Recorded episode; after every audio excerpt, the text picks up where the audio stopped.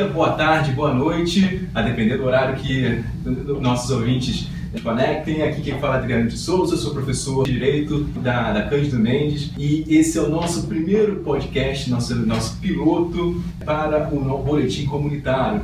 Então, para auxiliar nessa jornada, nós contamos com o auxílio logístico também jornalístico de André Magalhães, que nos auxilia aqui hoje, está nos, é, nos filmando. E o tema de hoje né, é a reforma trabalhista.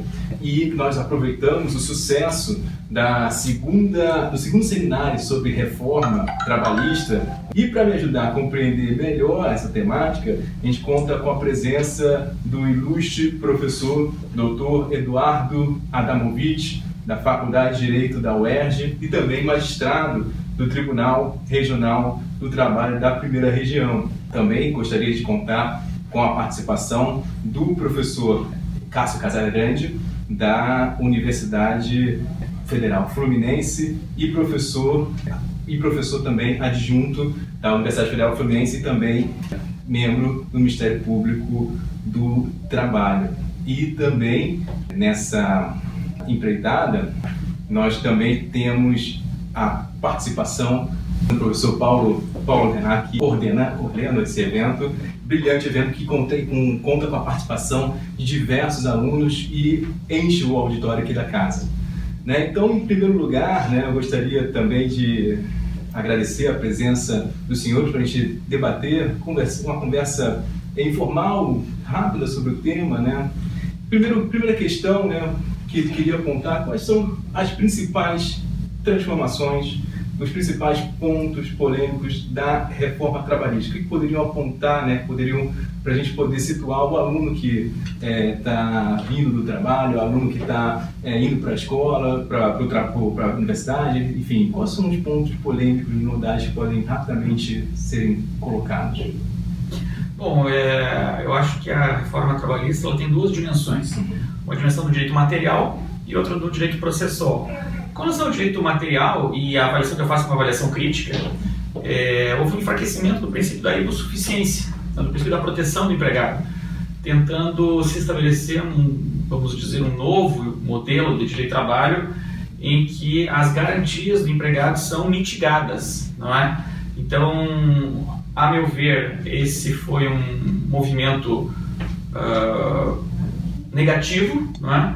Porque de alguma forma ele diminui as proteções ao trabalhador, e especialmente porque retira uh, a, figura do sindicato de algumas dimensões que tinham por função exatamente dar essa proteção.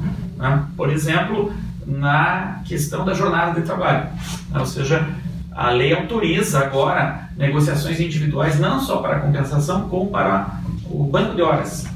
O que, de alguma forma, a meu ver, é bastante incongruente, porque o discurso que legitimou a reforma era da prevalência do negociado sobre o legislado, da valorização da autonomia negocial coletiva.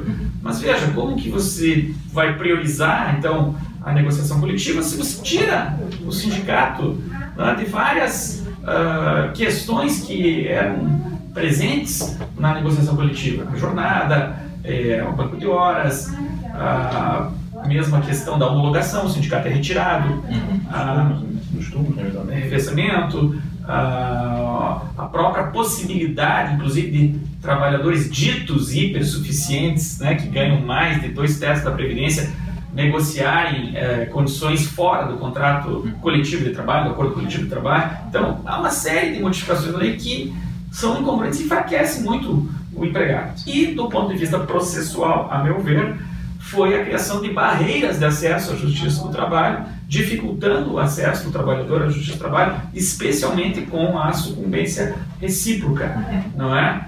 Que nós do Ministério Público temos sustentado, inclusive, eh, inconstitucionalidades, especialmente com relação ao benefício da justiça gratuita. É bom lembrar que foi o próprio Ministério Público quem ajuizou a DI da reforma trabalhista no que diz respeito a, os benefícios da justiça gratuita, né, que já houve inclusive dois votos no Supremo, o ministro Barroso, um voto, embora acolhendo né, parcialmente, mas um voto um pouco uh, conservador, vamos dizer assim, e um voto do ministro Fachin que declara já inconstitucionalidades aí com relação a essas barreiras de acesso à justiça. Perfeito. Então, quer dizer que, na opinião dos senhores, a reforma trabalhista tem um viés excessivamente patronal? Não é possível você olhar desse jeito, eu acho. Porque nós, ao colocarmos as questões dessa maneira no Brasil, é, nós estamos vivendo um, um dilema que desloca para o político certas questões que deviam ser resolvidas de outra forma. Até hoje nós não entendemos uma coisa em direito do trabalho, que a melhor norma é aquela que é aceita espontaneamente pelas partes.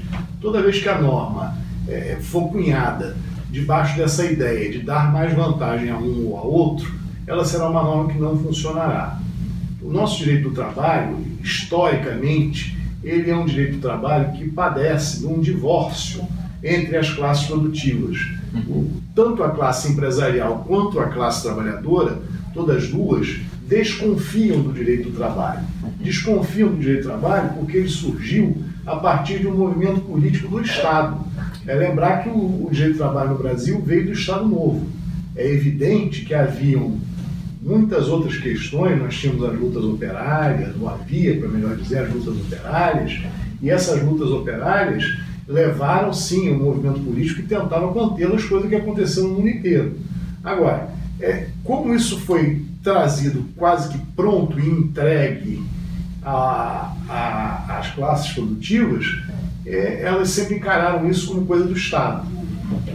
E, e, o que você tem hoje, na verdade, é o mesmo conflito eu vejo de um lado o empresariado dizer, ah, mas é, de que adianta você, você reformar, você dizer que nós podemos negociar, mas se vamos ter que negociar com sindicatos que têm N problemas.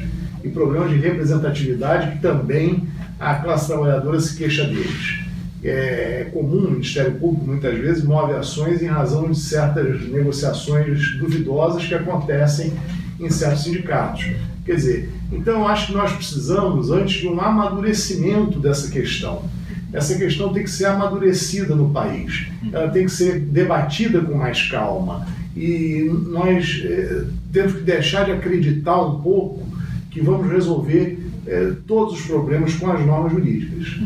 Né? Então a gente tem que exercitar um pouco mais a reflexão dos diversos assuntos toda vez que você coloca em, em termos de a lei tem de ser melhor para mim, porque eu tenho o domínio, seja eu empregado ou seja eu patrão, essa lei vai provocar uma reação da parte contrária. Né? E a reação da parte contrária é, é quase sempre um embate que leva a uma dificuldade muito grande na aplicação da lei. Então, é, eu, eu acho que esse debate ainda precisa ser bem aprofundado.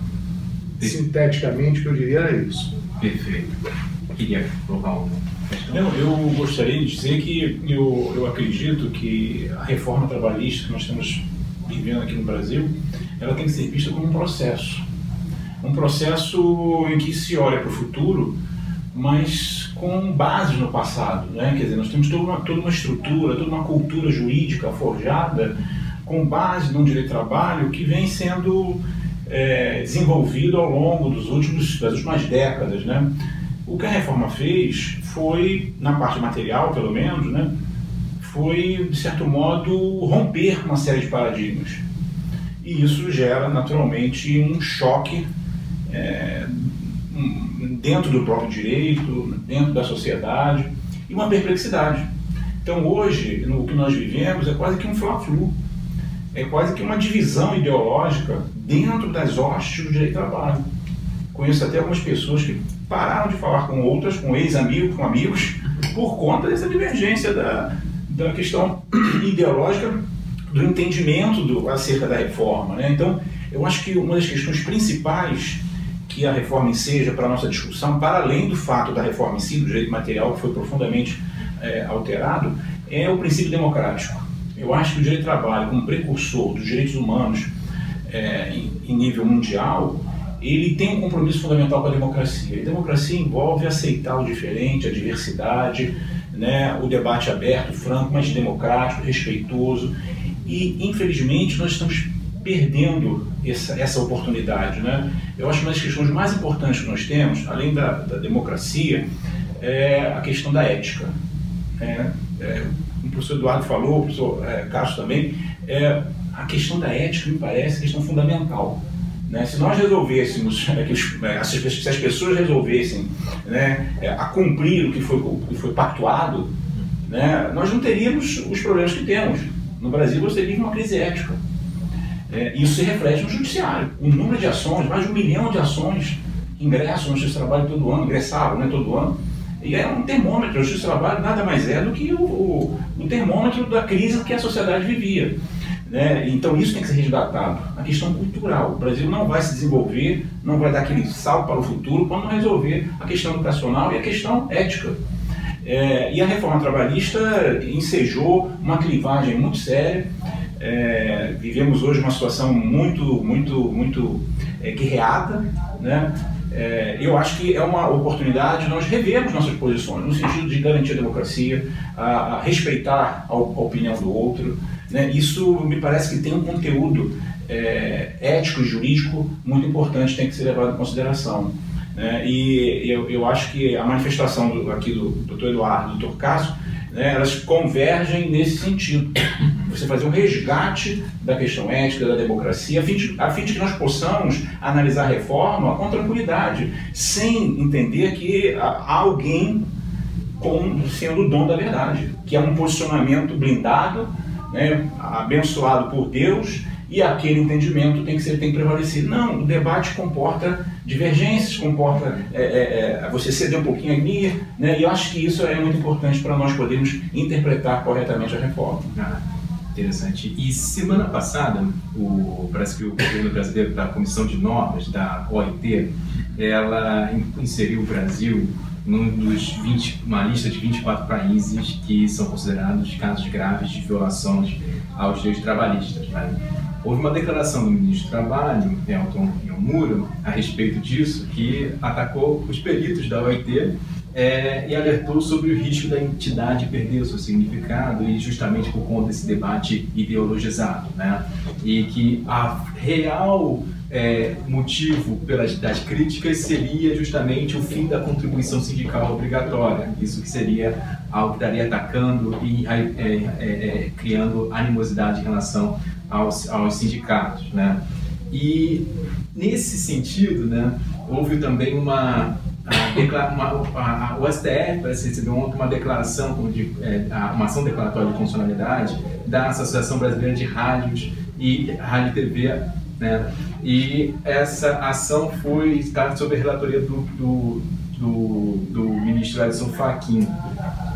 Como é que é, na opinião dos senhores, o, como é que o Poder Judiciário se comportará a respeito dessa, dentro desse, desse caldo de clivagens ideológicas e também em relação a, a, a, ao resultado jurisprudencial da reforma. Como é que, na opinião dos senhores, como é que poderia se comportar, tanto o Poder Judiciário como geral e o STF também, uma projeção?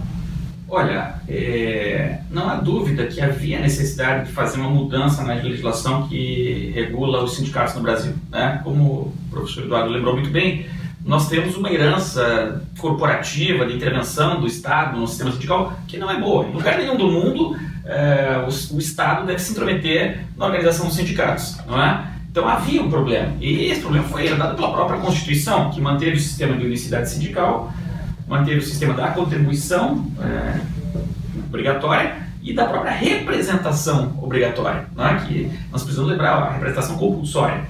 Então veja a reforma, é, uma reforma verdadeira do sistema sindical teria que mudar a Constituição.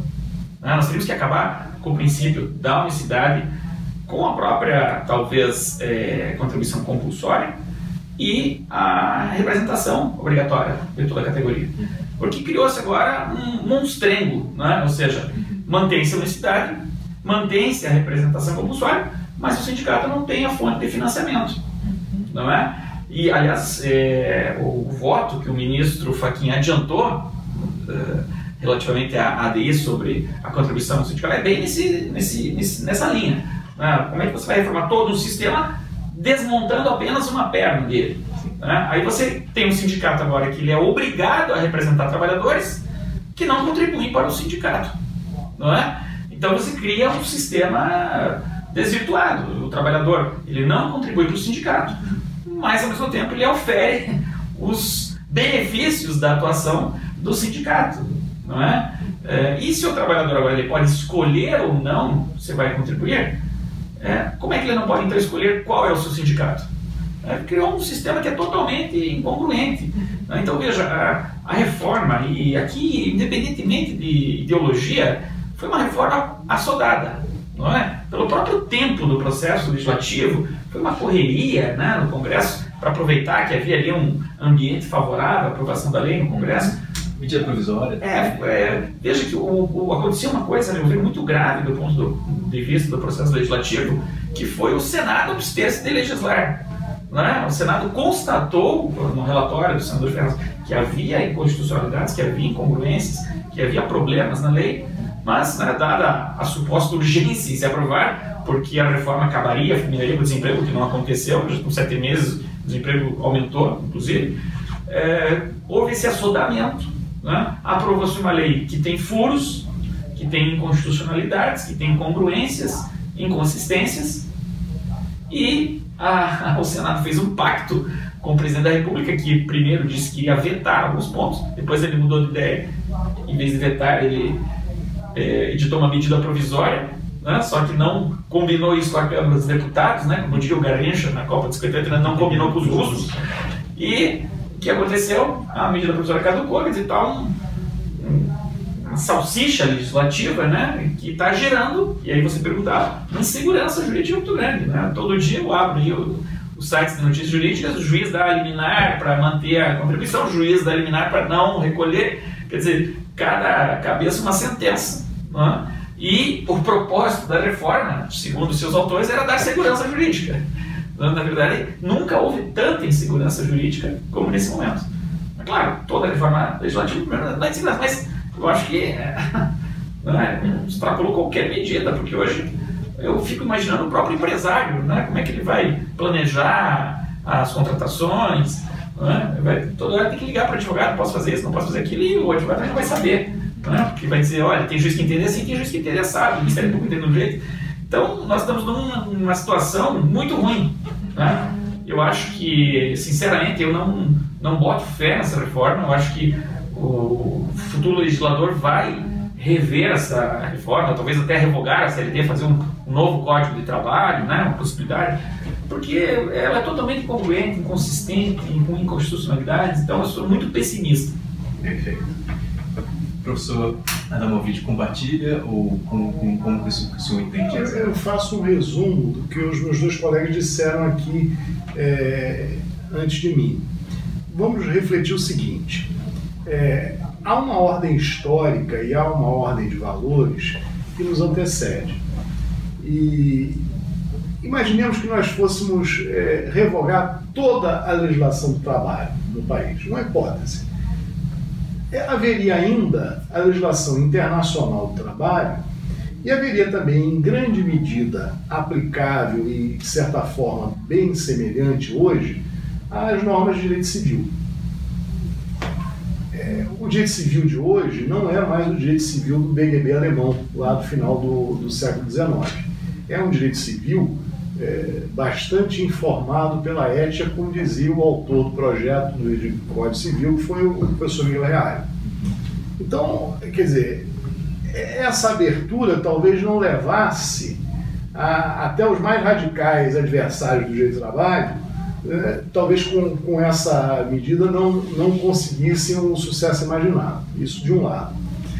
De outro lado, é preciso perceber o seguinte: é, essa politização do discurso cega as visões e não permite ver, por exemplo, que o governo de esquerda, o PT, governou o Brasil por 13 anos e não mudou essencialmente essa estrutura sindical que o professor Cássio acabou de criticar. poderia tê-lo feito, teve força política para isso, mudou assuntos muito mais complexos e que o governo atual não conseguiu mexer, que é, por exemplo, a, reforma da Previdência, que o Lula conseguiu mexer e o governo atual não conseguiu mexer. Quer dizer, eu não estou fazendo defesa de governo nenhum, mas o que eu quero dizer é o seguinte: é, nós também temos de colocar a questão historicamente como ela, como ela está. E ela está no ponto em que há muitos interesses, já na Constituição de 46, muitos interesses gravitavam em volta dessa estrutura sindical, interesses políticos. E esses interesses políticos têm representação forte no Congresso e se colocam é, em favor dos, dos sindicatos. Se o sindicato perde aqui, ele ganha ali.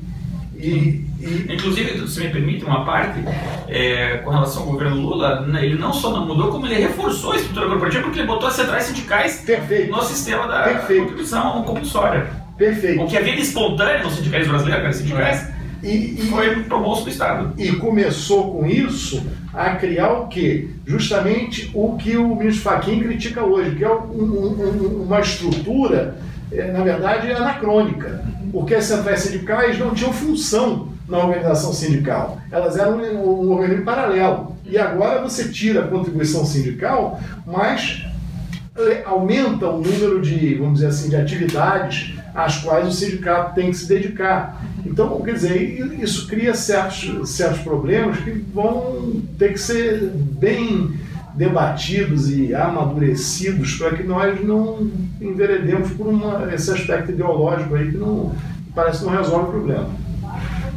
Então, professor, será que o, os sindicatos, como na palavra do ministro do Trabalho, vão trabalhar mais é, eu, eu, eu sou adepto da Convenção 87 da OIT, que estabelece a, a ideia da pluralidade sindical.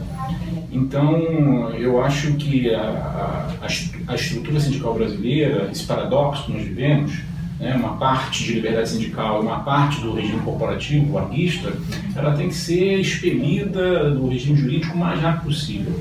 Eu acho uma agressão aos direitos fundamentais você obrigar uma pessoa que não é filiada a um sindicato para ele contribuir. Eu acho uma, uma agressão muito forte. É, e isso, de certo modo, é, gerou no sindicalismo, uma parte do, do sindicalismo, é, que costumeiramente se chama de é, o sindicalismo é, perego, né? Uhum. Sindicato no Brasil não precisa demonstrar trabalho, não precisa desenvolver suas, suas atividades, porque tem uma fonte oficial, toda certa, de receita. É, e é, acabar com esse sistema de contribuição compulsória, obrigatória, chamado antigamente imposto sindical, ainda era imposto. Aqui não era filiado. É um sistema que era é, é, não convencional, né? quer dizer, ele viola, viola a Convenção 87 da OIT e viola o direito fundamental do trabalhador previsto no artigo 7 no artigo 5 de livre opção de filiação, desfiliação, de manutenção da sua filiação numa entidade associativa.